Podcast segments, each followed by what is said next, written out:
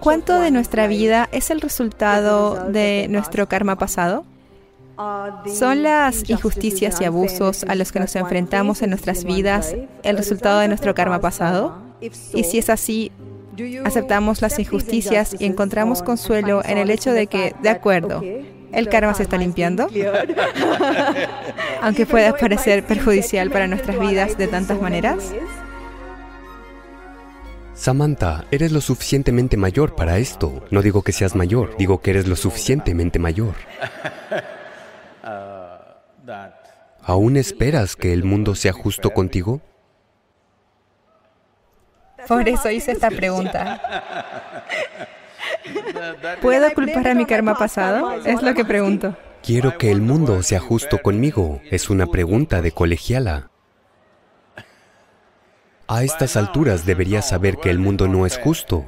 No será justo contigo. Pero si cavas profundo en ti misma y tienes una probada de la vida, no una probada de tu pensamiento y emoción, una probada de la vida que eres, entonces verás que la vida no es solo justa, es simplemente fantástica. Entonces, ¿quieres una vida justa o una vida fantástica? Debes decidir. He notado esto, que más allá del ego material, Ahora hay de repente un... ¿Quién es este tipo ego, tu amigo? Está a mi alrededor.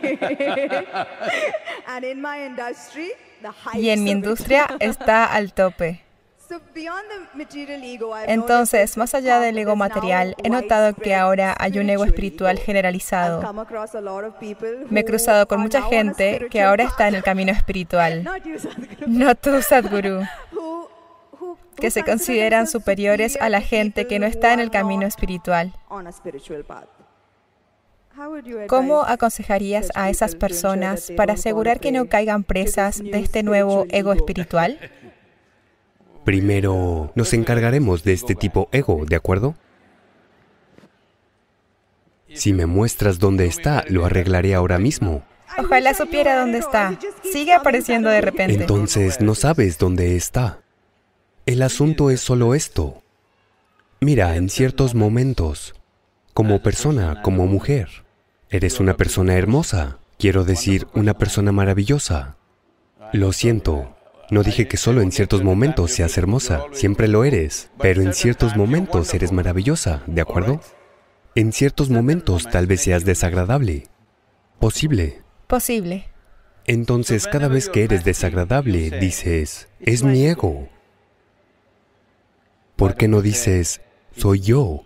A veces soy maravillosa, a veces desagradable. Si ves esto, naturalmente lo desagradable disminuirá.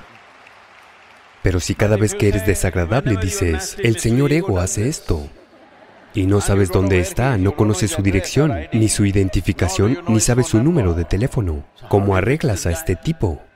Así que todo el mundo tiene esto en su vida porque esto es una jerga espiritual, sin ser espiritual. Está por todas partes, particularmente en la India, porque tenemos, ya sabes, de 15.000 a 20.000 años de historia espiritual, así que conocemos todas las palabras. Conocemos Atma, Paramatma, esto, aquello, Ankara, todo lo sabemos. Son solo palabras. Solo palabras, anotado. Así que podemos soltar palabras como esta y confundir bastante a la población occidental. Porque si vienes aquí te dirán Mukti, Shakti, esto, aquello, todo tipo de cosas. Conozco a mucha gente que ha ido y establecido centros espirituales en Occidente, sobre todo en América, solo porque conocen un canto. Solo un canto. Bien, Asatoma Satkamaya, con esto lo dirigen todo. Así que desafortunadamente la espiritualidad en algunos aspectos ha llegado allí. Ha llegado allí porque hay necesidad en la sociedad. No hay una fuente suficiente. Debido a eso, la gente inventa esto aquí y allá. Esto sucedió, ¿sabes? Hace unos años, 15 o 16 años atrás. Yo estaba en Estados Unidos y alguien en nuestra oficina me dijo, Sadhguru, ¿sabías que cada día 100.000 personas teclean la palabra espiritualidad? Yo dije, ¿es eso cierto? Teclea la palabra y mira lo que aparece. ¿Acaso estamos ahí en el panorama? Escribió espiritualidad. Lo primero que apareció fue un spa en México. ¿Has estado allí? No, no he estado allí. Y lo siguiente que apareció fue una chica de citas en el norte de California. Se aprendió todo ese SEO. Para todo decía espiritual, espiritual, espiritual. 108 veces usaba la palabra espiritual en su página web. Si dices espiritual, ella es la segunda en aparecer. Pensé, esto es una vergüenza. Durante miles de años, cualquier cosa espiritual significaba que la gente miraba hacia el este. El este significa la India. Eso es lo que significaba. Así que dije que deberíamos empezar algo. Una puerta espiritual en el que si la gente busca espiritualidad debe mirar hacia la India, porque esta es una cultura que ha pasado la mayor cantidad de tiempo.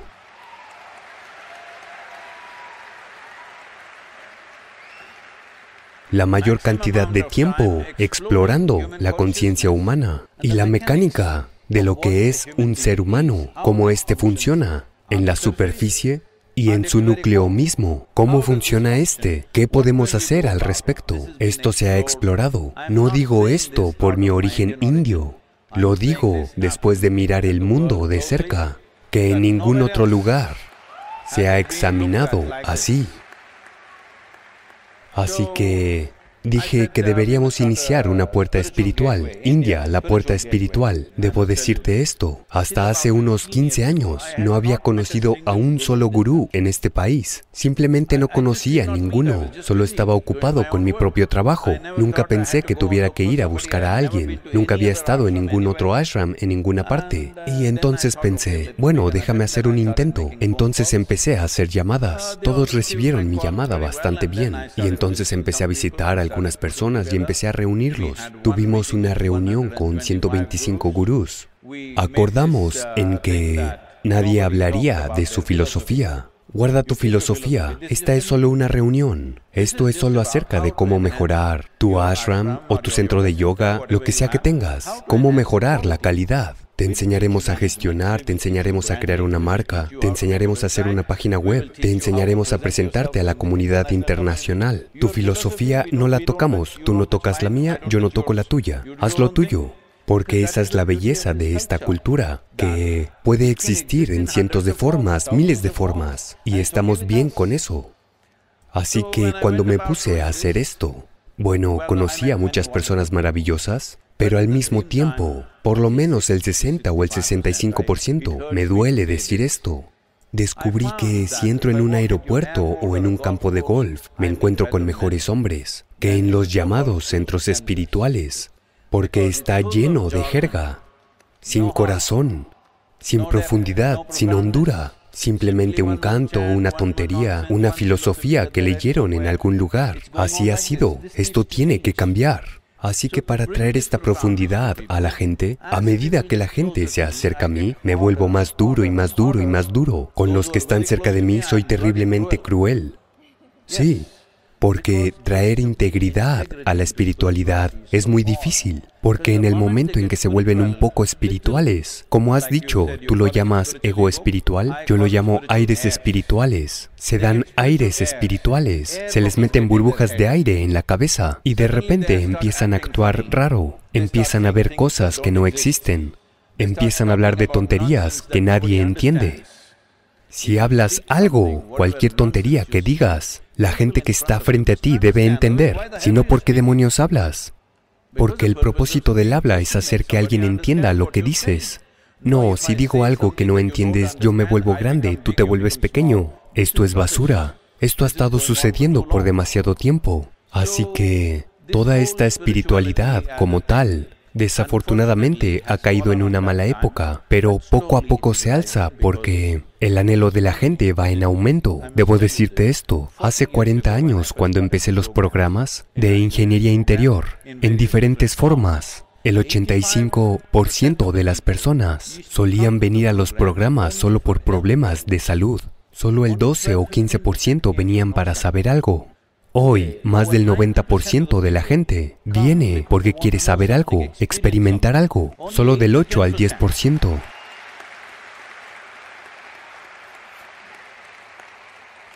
Solo entre el 8 y el 10% vienen por problemas de salud, lo cual es un cambio significativo en la conciencia humana. Sobre este asunto del ego, esto es algo que debemos resolver. Mira, dentro de ti, ¿hay una sola persona o dos? Creo que una. ¿Crees que una? Mm, me quedaré con una. Una. Eso significa que eres un individuo. Un individuo significa, la palabra individuo viene de indivisible. No te puedes dividir más. Eso es bueno. Eres un individuo. Si eres dos, entonces o eres esquizofrénico o estás poseído, psiquiatra o exorcista. Sí, la respuesta correcta. O un psiquiatra o un exorcista tiene que venir.